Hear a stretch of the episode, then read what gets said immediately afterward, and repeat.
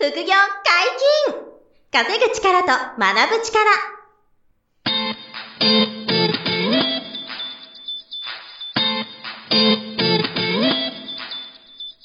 この番組は稼げるようになりたいを叶える副業アカデミーの提供でお送りいたします。副業アカデミーはあなたが副業で稼げる状態になることにコミットしたスクール。初級コースから上級コースまで様々なジャンルの副業ノウハウを学んでいただけます。詳しくは副業アカデミーで検索ください。こんにちは、小林正宏です。山本博史です。よろしくお願いします。はい、よろしくお願いします。本日もこの方にゲストに来ていただいております。副業アカデミー FX 講座講師の野田翔吾先生です。よろしくお願いします。はい、よろしくお願いします。はい、お願いします。えーっとですね、今回3回目になりまして、はいはいはい。あのー、前回もね、とってもいい話、あの、証券講座の海外と国内の違いとか、その辺の話もね、あの、細かくしているので、税金の税率とかも違ったりするんでね、その辺もちょっとぜひ皆さん、あの、参考にしていただきながら、今回は、あの、実際にこのリスナーさんの中で、これから FX で、あの、資産運用したいなっていう方がいらっしゃ、たくさんいらっしゃると思っていて、あのはいどういう人が FX に向いてて、でどういう人は FX に向いてないかと、そういったところを、特徴を含めて、野田さんの意見を伺っていきたいなと思っているんですはいはいはいこれいかがですか、うんうんうん野田さん。はい。まあ、これが、決してあの、合ってるとか、うんそういうふうに考えていただきたくないんですけど、うんあくまで私が見てきた中でそう思うなっていう、一応一つの意見ですね。意見ですね。は一応向いてる人から言いますと、はいまあ、たくさんあげるとしょうがないんで3つあげます。い。はい。まず一つ目が、うん物事を深く考える習慣がある人。あー、なるほど。なるほど。考える習慣がある人ですね。はい。だから研究熱心な方ですようね。ん、なるほど。はいうんで、二つ目。はいまあ、ちょっと近いですけどう、ん一、つを追求するああ、なるほど。ことが好きな人。一つ追求できる人ですね。うんはいはい。それが好きな人。で、三つ目。うん。性格が淡々としている。うー、なるほど。はい。淡淡々としている。はい。なんか三つ目のうん1個目、2個目はなんうんかそうなんだろうなと思ったんですけど、うん3つ目はなんか意外ですね、結構。そう、意外でした。意外でした。あの、はい結果出てる方見ると、結構淡々と学習進めて、淡々と検証して、淡々とやってるんですよ。なるほど。うん要するにその、一喜一憂する、その感情の起伏がなくっていう意味ですか？はい淡々っていうのは。はい。まあもちろん本人の中ではあるんでしょうけど、うん結果的に表面的にはこっちはそう見えないんで、なるで、この三つ目が私が一番なかったとこなんですよ。ほう、あ、野田さん、だから、あの、昔の野田さんには、その、こう淡々としたことがなくて、勝ったぞーとか、負けたくそみたいなのがすごかったってことですか？はい、すごくそういう感じです。まあ今も変わってないですよ。あ、今も変わってないです、それは。羨ましいなと思ったのであげました。なるほど、なるほど。自分にはない性格ですごいなと思ったんで。ええなるほど。あ、じゃあその、物事を深く考えられる。で、あと、えっ、と、そのし、一つに集中することが得意。で、だで、淡々としてて、あの、一喜一憂しませんみたいな。こういうのを揃えてる人が結構 FX に向いてる。向いてると思いますって。いうことなんですね。はいなるほどなるほどじゃあまず次二つの向いてない人言っていいですか？あ、同じよ、同じはいはいはいじゃあ向いてない人なんですが、うんこっちの方が多いんですよね。あ、なるほど一応。絞って4つにしましたけど、お本当はこっちの方が多いんですよ。はい。一つ目なるほど。はい手広くいろいろ手掛ける人。はあ、なるほど。うん、うん、うん二つ目、すぐに結果を求める人う。ん。うん。三つ目、うん一発逆転を狙う人。これはやばそう。確かに。で、四つ目。これ大事です。痛みに耐えられない人。ああ大きく出してこの四つです。あ、なるほど。もう、凝縮されてますね。この4つ。はいはいはいはい。なるほどですね。まあ、すべてが合点いきますよね、確かにね。まあ決してこれ裏表なんうで、ん。あの、今のも言い方とか考え方によっては長所ではあるんですよ、全部。なるほど、なるほど。例えば、いろいろ手広く、あの手広くいろいろ手掛けるってビジネスマン思考なんですよ。うん。で、私みたいなタイプは真逆だから、うんあれもこれもできないんですよ。なるほどね。だから、こういう FX の世界みたいに一個に集中した方が向いてたんですよ。はいはいはい。だから私がこれから例えば新規事業とか立ち上げて、ビジネス立ち上げなさいって言われたら、まあ無理でしょうね。ええあ、と思うんですね。これ興でも、興味がない。興味がないと。興味を持たない時点で向いてないんですよ。ああ、なるほどね。だからそういうビジネスマン志向の方は意外と FX みたいな世界は向いてないと思います。人多いと。はい見てて思いましたねなるほどね。はい、でもこれって裏返せばいいことですよね。うん、あの武器にもなりうんなります。ですよね。だから、うん。あの、僕が株とか FX だけになれないのは、これ完全にそれあるんですよ。ちょっと手広く、あの、自分ではこういう新規事業やりたいなとか、あの、たほんで本当に行動していくっていうか、ちょっと僕らはそっちにちょっと近いのもあって、専業トレーダーとかは多分僕無理なんですよね。はい。っていうのは自分で分かってて、だから野田翔さんとうんか山下圭さんみたいな、あの、お奥トレで専業っていうのはなかなか僕にはないんだろうなと思ったんですけど、それはすごい感じるところではありますよね。なるほどはい、なるほど。だから、いい、あの、FX に、いい、あの、向いてる向いてないあるけど、逆に言うと、その武器になっていったり、あの、武器な、足かせだったりが、まあ、表裏一体ですよね。そうですね。この辺表裏一体なのうんで、そうですよねいい悪いじゃなくて、うんそうですね一応 FX に向いてるかどうかで言うとって話だ。そういうことですよね。ははい。もうすごいなるほどなるほどで、はい二二つ目何でしたっすぐに結果を求める。けねうん、なるほど、なるほど。ものすごいわかるけどね、すぐに結果欲しいですみたいなね。最初みんなだってそういうマインドの人がどうしても多いですから、これ注意点ですね。うんはい。これはもう、人間ってそういうもんなんで、さあの、一番最初の動画で私も話しましたけど、うんすぐに結果を求めてたから失敗してたんで、なあ、そうですね。うんはい。それを5年後でいいや、10年後でいいやって考えられる人って少ないんですよ。うんなるほどね。うんはい。でもこれはビジネスとか職人の世界だけどとか、仕事、スポーツ何でもそうですけど、短期的に結果を求める方って、一時はいいかもしんないけど、うん。じゃあ10年後も活躍してないって言われ、してなさいって言われたら多分無理なんですよ。ああ、うん難しいと。はいで私は日本人の気質的には本来長期的に何かやる民族だと思ってるんでうん、我々は変に西洋化してるからうん、この辺から多分思考が変わっちゃってるんで、はいはいはいはい。短期的に結果を求める人が増えちゃったのかなと思ってるんですよね。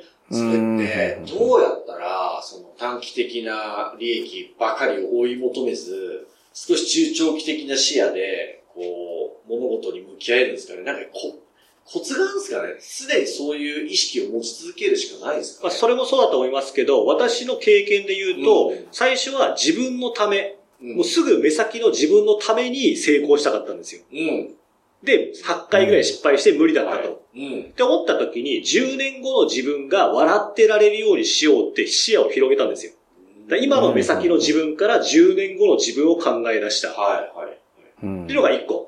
で、2つ目は、ある程度うまくいって、生活に余裕もできてう、んまた精神的にももっと余裕が出てきた時、うんやっぱ周りの人のことも考えられるようになったんですよ。自分だけのためじゃなくて。はい。だ教え始めたのもそういう理由もありますしねなるほど。自分以外の人のためにもやっぱうんなんかできるようにしたいなとか。うんだ自分のことから遠くの自分のことを考える。で、さらにそこから自分以外の周りの人にも目を向ける。うんってなると、結局アインシュタインも言ってましたけど、人のために動けないと人生でそんな価値がないなと思ったんですよ。はいはいはいそれ、私も30ぐらいでようやくできたから遅かったんですよ。本当に。で、あともう一個言うと最近気にしてるのは、は例えば私の周りにいる人をもっと派生させるとうん、東京都民、日本国民、もしくはも、私はそこまでちょっと視野広くないですけど、世界中の人々とか、はいそこまで行くとちょっと怪しい人になっちゃいますけど、結局私たちが生きてるのって地球なんで、うん大きく言うと地球の細胞の一つでしかないんですよ。我々の地球、あの人類。細胞の一つでしかない。はい。ってなると、会社の中の組織の役割もそうですけど、うんまあリーダー的な人も必要だし、まああの、その副キャプテンみたいな人も必要だし、はい。あと他の私みたいに一つを黙々やるとやる人が必要な場合もあるじゃないですか。やっぱ一人一人役割があるんですよ。なるほどね。それが組織の中、会社の中、はい。例えば国の全体って考えても割合って多分変わんないんですよ。うんマサさんみたいな人も必要ですし、うん私みたいな必要も必要必要ですし、うんキヨポンみたいな人も必要だと。って考えていくと、自分から視野がどんどん離れていったんですよ。ここの全体の中での自分っていうのをようやく考えるようになったんですよね。へってなった時に、はあ、そっかと、我々は一人一人の人生短いけど、ん長期的に考えたら、人類ってこれから何百年何千年後もいると仮定したら、うんたった短いこの瞬間でしかないんですよ。うんじゃあその瞬間なのに目先の結果を求めてどうすんだって思ったんですよ。すごい領域ですね。はいってなった時、今自分の人生の結果なんかはい大層なもんじゃないと。はだったら、50年後、100年後、200年後に、残せるものを残さないと自分の人生大した価値ないよねって思っちゃうんで。あと人間としての一生以外の10人の人が集まった時の結果、100人が集まった時の結果って考えたら、うんその中の一人でしかいないんで自分は。ってなったら自分の目先の結果なんか別に何でもよくないみたいな。で、30超えて考え出したんですよ。だ私は自分の今の別に経済的な自由とか精神的な自由ってある程度達成したんで、うん。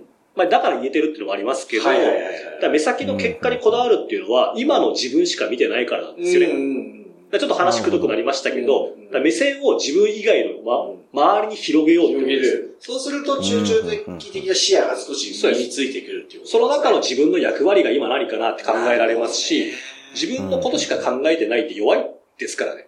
うん。私もそうでしたけど、弱かったですもん、弱さとも言えるのか。はい皆さん、こお子さんいらっしゃったら子供のためにって強さですよね。うん。でそれが地域の人たちみんなのために、じゃあ国のためにってなると、自分を支えるマインドがすごく増えるから強くなるんですよね。うんだ自分の失敗なんか大したことねえやと。他の奴が頑張ってくれてんならいいだろうみたいな。うんっていう思えるようになったんですね。へえ、すごいな。そこまでも到達してるまあ、やっぱいろいろ考えました。うん。そうだあの、あれですよね、深く考えるっていう、その、FX に向いている人の特徴一つ目の、あそうですね。それの今の一つの例ですよね。ここまで考えて、日本とか地球とかみたいな話までい言ってますもんね。お風呂に入るのはよく考えますよ。うん人の人生なんか儚いもんだと。うんでもその中でやれることやりたいけど、はい結局我々が人として生きてるのって、自分一人の幸福を追求するのもいいけど、うん役割があっていろんな人がいいんだから、それでみんなで何かを達成する方が人類としては多分適切な考えだなと思ったんですよね。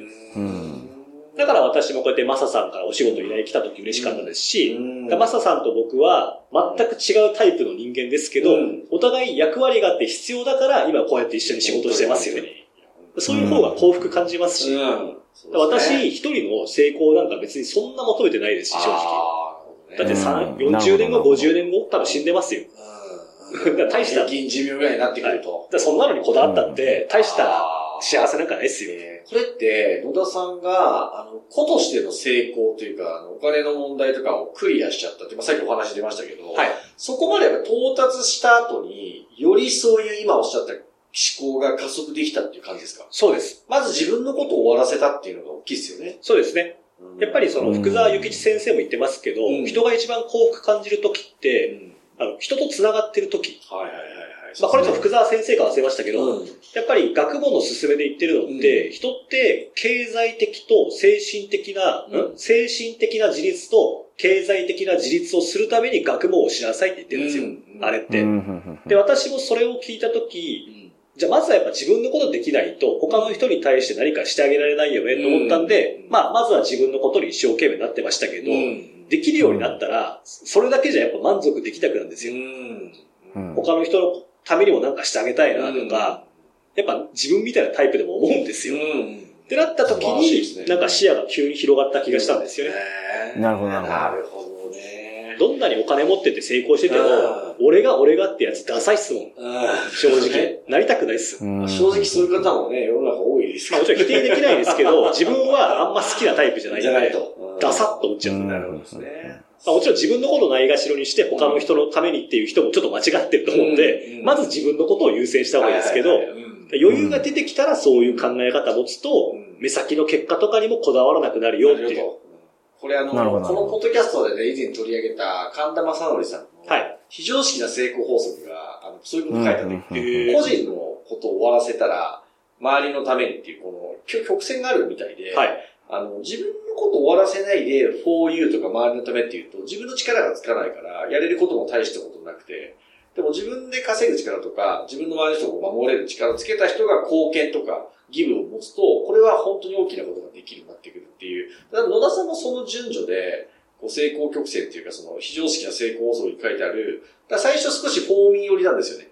で、なんですけど、だんだんフォーユーになってくるっていうので、これが本当に成功する人の順序だみたいな。で、誰もこれは言わないんだと。うんうんで、成功してると、for you とか give しか言わなくなっちゃうんですよ。えでもそれをこれからの人が聞くと、give と for you だけになっちゃうんですよね。そうすると自分のことが終わってないから、あんまり大きくならないっていうか、できることも小さいんで、そこを綺麗なことだけ言うと、あの、その、聞いた、これからの人たちが成長できないので、本当のことを言いますと。うん神田正さんとしては、まずは自分の成功とか、稼ぎたいとか、モテたいとか、それがまずあっていいと。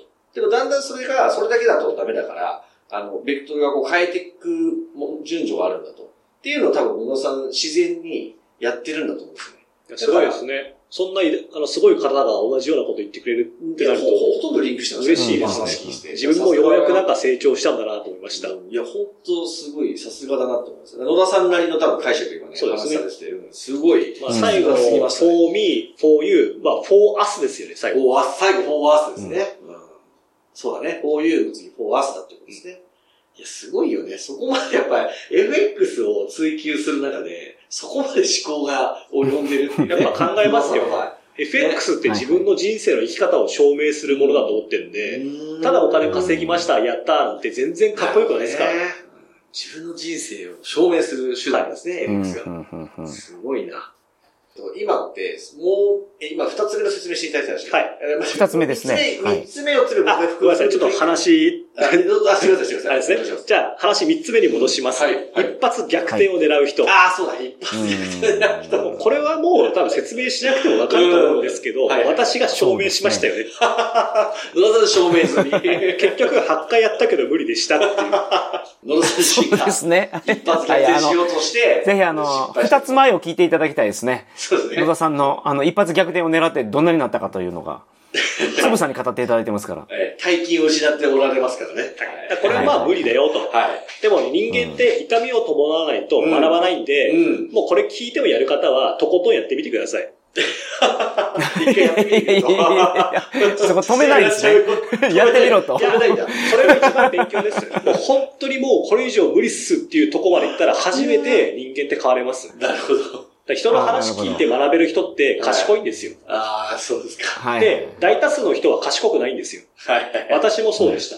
だから、痛みを伴って学んじゃえっていう。うん。で、そこから変われるんなら、どうにかするんで、うん。まあ、やってみなさいと。うん人から言われた言葉より、一回の失敗の方が勉強になりますからう。ん。で、その時改めてうん、あ、やっぱ自分は目先の利益を求めて、一発逆転狙ってたから失敗したんだなって、本当に振り落ちると思うんだようん。なるほど、なるほどで。すね。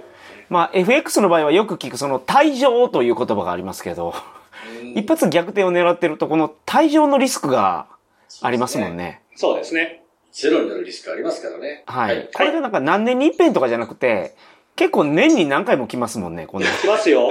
予想しない動き。らその、な年に何回も来んの、毎回避けられますかって。無理だと思いますよ。ほぼ無理ですからね、それは。避けられない。はいはいはい。うん。じゃあ、四つ目でつ目。はい。痛みに耐えられない人。うん。これはもう私も典型的にそうでした。ん痛みに耐えられないから、損切りができない。うん。そう、一回一回の勝負のウェイトが重すぎて、耐えられないんですよ。ああ、なるほどね。自分の失敗が許せない。マイナス50万が切れないから、結局マイナス200万、300万。うん。でも止めらんないですよね。止められないはい。うんで、あと、その時、やっぱ金額をなくしちゃったっていう以外に、うんなんで自分はそういうことになっちゃったんだろうっていう失敗に目がいかないんですよ。うん。あ、げ原因分析に目がいかないとはい。多分こうだろうと思ってても、自分の嫌なことを見たくないんで、はいはいはい。そこも含めての痛みなんですよ。ああ、なるほどうね。んやっぱ人間痛みもね、で避けたいと。無意識に自分のことってうん素晴らしい人間だと思ってるんですよ。頭のどっかで。うんはいはい。で、僕もそういうタイプでした。えー。だから、あ、自分が悪かったなとか口では言ってるけど、うん。心の内部では思ってないんですよ。えー、あ、言葉では言ってるけど、心の底ではそう思ってない。はい。だから痛みを受け入れろって、やっぱちゃんと考えると、うん。もう本当になんで俺ってダメなんだろうって、マジでいい年こいた大人が泣いちゃうぐらい自覚しないと痛みを受け入れてないんですよ。で、自分も嫌になっちゃって頭抱えて、廊下から膝ガックーンなって、やっぱ泣きましたもん、はい。はい僕ぱ自分が嫌すぎてで、そこで初めて自覚したんですよ。あ、俺はうん。口では言ってるけど、分かったふりしてるだけだなって。痛みを受け入れるって、それほどやんないと受け入れてないですから。受。け入れてないと。だからよく、あうん。るじゃないですか、奥さんに、ね、旦那が、なんでこれやってくんないの？って言われて、はいはい、分かってるからって言うけど、分かってないじゃないですか。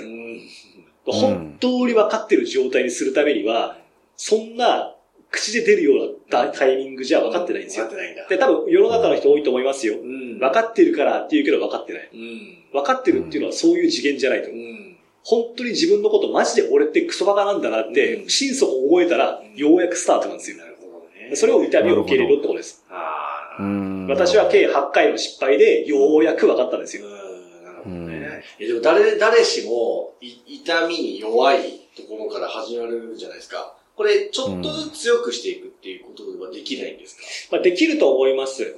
私の場合は荒領事がすごくて、一発目の失敗が強すぎたから、次の失敗が大したことないように覚えちゃう。なである程度失敗って続くと、体制はできるのは確かですよね。はいはい、そうですよね。うんなので、あの、なんか、ドラゴンボールのサイヤ人じゃないですけど、ちょっと怪我してセンズ飲んで、復活したら戦闘能力が上がっていったじゃないですか。はいみんな。はいはいああいうふうに、ちょっと痛みを伴って、治って強くなるみたいなことでいいのかなっていう、それはどうなのかなと思って私がそのタイプだったんで、うん確かに効果はありました。あ、効果あった。はい。うんだから失敗から学べっていうのは、その失敗に対する体制を作れっていうことではあると思ったんですよ。うんうん一回やっちゃったから、うんあ、こんなもんだなってわかるじゃないですか。はいはいはい。1000万飛ばしちゃったけど、1000万飛ばした痛みは知ってるんでんう。だから次飛ばした時もがっかりしましたけど、うん初回よりかはショックは少なかったです。あ、そう、うん初回よりは低かったんだ、はいショックが。あで、私はそっちのタイプだーったんですよね。ね。ははうん。すごい参考になりますよね。うん。そうやってちょっとずつ野田さん自身もこう強くなっていったというか、痛みにこう耐えられるようになっていったと。だか、ら、子供の時から失敗を恐れずチャレンジしろって多分指導者の人とか先生に言われると思うんですうよ。ん。それって多分そういうことだったんだなと思ったんですよね。そうですね。失敗を恐れてトライしない人が大人になったら、うん。失敗怖いから何もできないんですよね。そうで。すよね。うん。何でもそうですよ。う。ん。家買うからうん。失敗したくないからいろいろ調べたけど、ん。結局買いませんとか、んまあそんな人少ないかもしれませんけど、本当に小さいとこからですよ。今買おうとしてる飲み物をうん。失敗したくないからいつもの飲み物買っちゃう。うん。変化ないですよね。失敗してもいいからうん。違うものを飲んでみりゃいいですよ。本当にこの日常の小さい思考回路からうん。自分って決定してくるから、うん。いざ大きいことやろうと思った時、うん。その失敗の経験大きくないとうん。トライができないんですよ。したうん失敗したくないから。私はすごくそういうのを意識してますう。ん失敗してもいいから、買ってみる、やってみる、トライする。あやっぱまずかったから次やめようでいいじゃないですか。うんそうですね。うんそう私もだから日々失敗いっぱいありますよ。ちっちゃい子ことから大きいものを。でもそれが次に活かせるんならいいやと思ってるんですよ。失敗をちゃんと、あの、ウェルカムっていう状態にしてるんですよ。うん失敗を歓迎すると。そう、歓迎するうん。で、それをうんちゃんと学べる自分でいなきゃいけないんだと思ってますし。はいはいはいはい。なるほどね。だから日常生活からやっぱ決まりますよね。うん。でそういった意味で痛みに受け入れろと。受け入れろと。今の痛みを受け入れろっていう言葉をどれだけ深掘りできるかですよね。多分みんな分かった気でいるんですよ。うん分かりますよとか、じゃあうんそのどういうことか話してみなさいって言われたらそんな話せないと思うんで、うん。じゃああなた分かってないですよねっていう。うん。まあでも日常生活の小さな痛みからちゃんと捉えていくっていうのは一つポイントかもしれませんね。そうですね。うん。いきなり大きな痛みは耐えられないっていうか、は逃げちゃう人が多いと思うんで。本当トラウマになっちゃうんで。うん、そうですよね。はいはいはいはい。FX もそうですもんね。野田さんの場合は荒領事でね、いきなり何千万って飛ばしてる経験があってから、20万のより可愛いみたいな。からこれはあんまおすねすすめはできないですけど、多分本当に一番人間が学ぶときってそうなんじゃないかとは思ってます。確かにね。はいはいはいはい。いやーすごい参考になりますね、これは。まあでもその痛みを受け入れるっていうのは自分が許容できる痛みでまずはいいんですね。で、それで受け入れてたら、どんどんどんどん成長していって、あの、ある程度のリスクも許容できるようになってうん、結果が出るようになると。はい。うん。なるほど、なるほど。、この間、野田さんの弟子である、あの、清本講師に、あの、来て来てもらって、はいあの、ちょっと放送させてもらってるんですけど、彼なんかは、あの、今日、その、FX に向いてる人、向いてない人の話を、あの、今していただきましたけど、清本講師は、やっぱり向いてる人の素養っていうか、持ってました？どどうでした？その最初はそうじゃなかったとか？あー、でも、ん。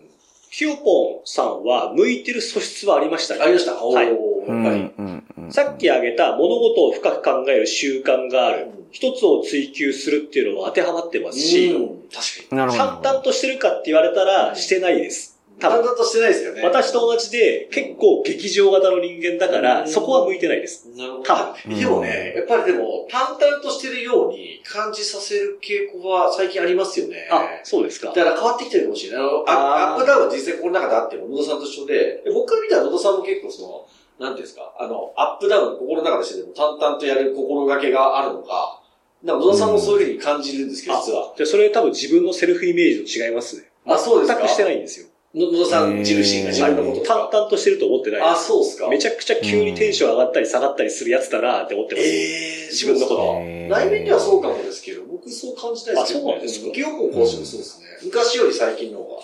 淡々としてるなって言われてみるみたいな、今日の話聞いて思いましたじゃあ、ちょっとずつ自分で自覚してないけど、変わってる時間ですけど。まあでも少なくともその、深く考えるとか、一つのことにフォーカスして取り組みみたいなのは彼もまた持ってて。めちゃくちゃ持ってました。持ってると。で、やっぱり2年3年やってきて、かなり結果出すようになってきたっていうところですよね。はい。いやだからこれはリスナーの皆さんにもすごいこう参考になると思いますね。うん、FX これもしやるときはね、はい、向いてる人の方に、うん、でもどっちかっていうとアジャストしていく気持ちも大事ですよね。なんていうんですか。向いてないから諦めるってなったら、なんか。まあ、そうですね。さっきあの、マッサに言われた通り自分のことを淡々としてる人とは思ってない。でも、マサさんからそう見られてるっていうのも、ちょっとなんか意外だったんですよ。うんなので自分のことなんか結局あんま分かってないんですよ。だから向いてないって言うのも、やってないのに言うのはダメだと思います。うん、自分で持ってることが正しいわけじゃないっていう。はい。やってみて、あ、やっぱ違ったならいいと思いますけど、ね、やってもないのに、あの、どうこう言うのはダサいと思います。ね、いや、本当ですね。はい、だってそんなに、ね、そんなにあなた、全部わかるほど優秀ですからって。少なくとも私は絶対違うから、やってみてもないことをなんか言うのはやめてます。だって知らないんだもん。だから、食べてみる。トライする。っていうのは心がけてますよ。本来そういう人じゃないから。何もやってないのに、それについてこう言及するなんておかしいよね。ダサい。そういうことだよね。私も FX の世界来てなかったら、多分すげえダサい大人になってたと思います。あそうですか。知りもしないことを知った風に批判して、食べたことないものなのに好き嫌いしてとか、多分本当になってましたよ。だからそういう自分から変われてきたから、本当に良かったなと思います。はい、お金がある動向より、そっちの方が自分にとったら、意義がありましたね。ああ、そうですか。昔の私のまま来たら、今、マサさんたちと仕事してもらえる状況にいなかったと思います。おね。すげえ、しょうもないやつだったんで。はい、そうなんですね。はい。今の野田さんとからは想像つかないですけどね。そうですね。見えますからね。だから、そういう心がけっていうか、今のその深い思考が、おのずとそうさせるんでしょうね。淡々としてる人の方がなんか、結果出すなと思ってるから、なんとなく小田さんのアウトプットも淡々としてくるみたいなのも、あるのかもしれませんよね。ご本人が気づかないところで。うん、そういうのは自然と、だからやっぱり、あの、失敗を恐れずにちょっとずつやっていくとか、やってみる、食べてみる、体験してみるは重要ですよね。そこで変わっていくことが大きいと思うんで。はい。うん、うん、うん。あの、今、キヨポンの話をちょっとさせてもらったんですけど、あの、最近ちょっと評判のいい、あの、音声ラジオがありましてね。はいはいはい。急に話させて噂の。あの、はい、噂の、翔吾くんキヨポンの面白投資哲学っていうポッドキャストが、あの、はい、先日始まったんですよ。で、これは、野田翔吾さんとキヨポンが、あの、まあ、FX を、まあ、中心に、まあ、投資全般について、はい、あとは考え方、うん、まあ、人生観も含めて、あの、二人でこう話していくっていう、ポッドキャストを始めてもらったらめちゃくちゃ面白くて、で、あの、はい、実はランキングも結構いいところにはいましてね。そうですね。はい。そう、そうなんですよ。山さんもちょっとね、聞いてもらったと思うんですけど、うん、あの、かなり学びのある内容ですよね。はい。ビジネスカテゴリーでももう、今、この番組よりも上にありますから。ゲロゲロ。人気番組だった。ゲロゲロゲロ。そう、ぐらい、そう、この不要解禁稼ぐ力、学ぶ力よりランキング上回っちゃうぐらい今人気になってて。はいはいはい。なので、あのそちらもぜひ皆さん、あの、聞いていただくと、はい、あの、今日の野さんの話のね、続きとかね、いろんな話が聞けるので、そっちもよければチェックしてほしいなと。最後お知らせになりましたけど、聞いていただければと思っております。よろしくお願いします。はい。本日もお疲れ様でした。はい。副業解禁稼ぐ力と学ぶ力。そろそろお別れのお時間です。お相手は、小林正宏と、野田翔吾と、山本博史でした。さよなら。さよなら。この番組では皆様からのご質問を大募集しております。副業に関する疑問、質問など、副業アカデミーウェブサイト、ポッドキャストページ内のメールフォームよりお送りくださいませ。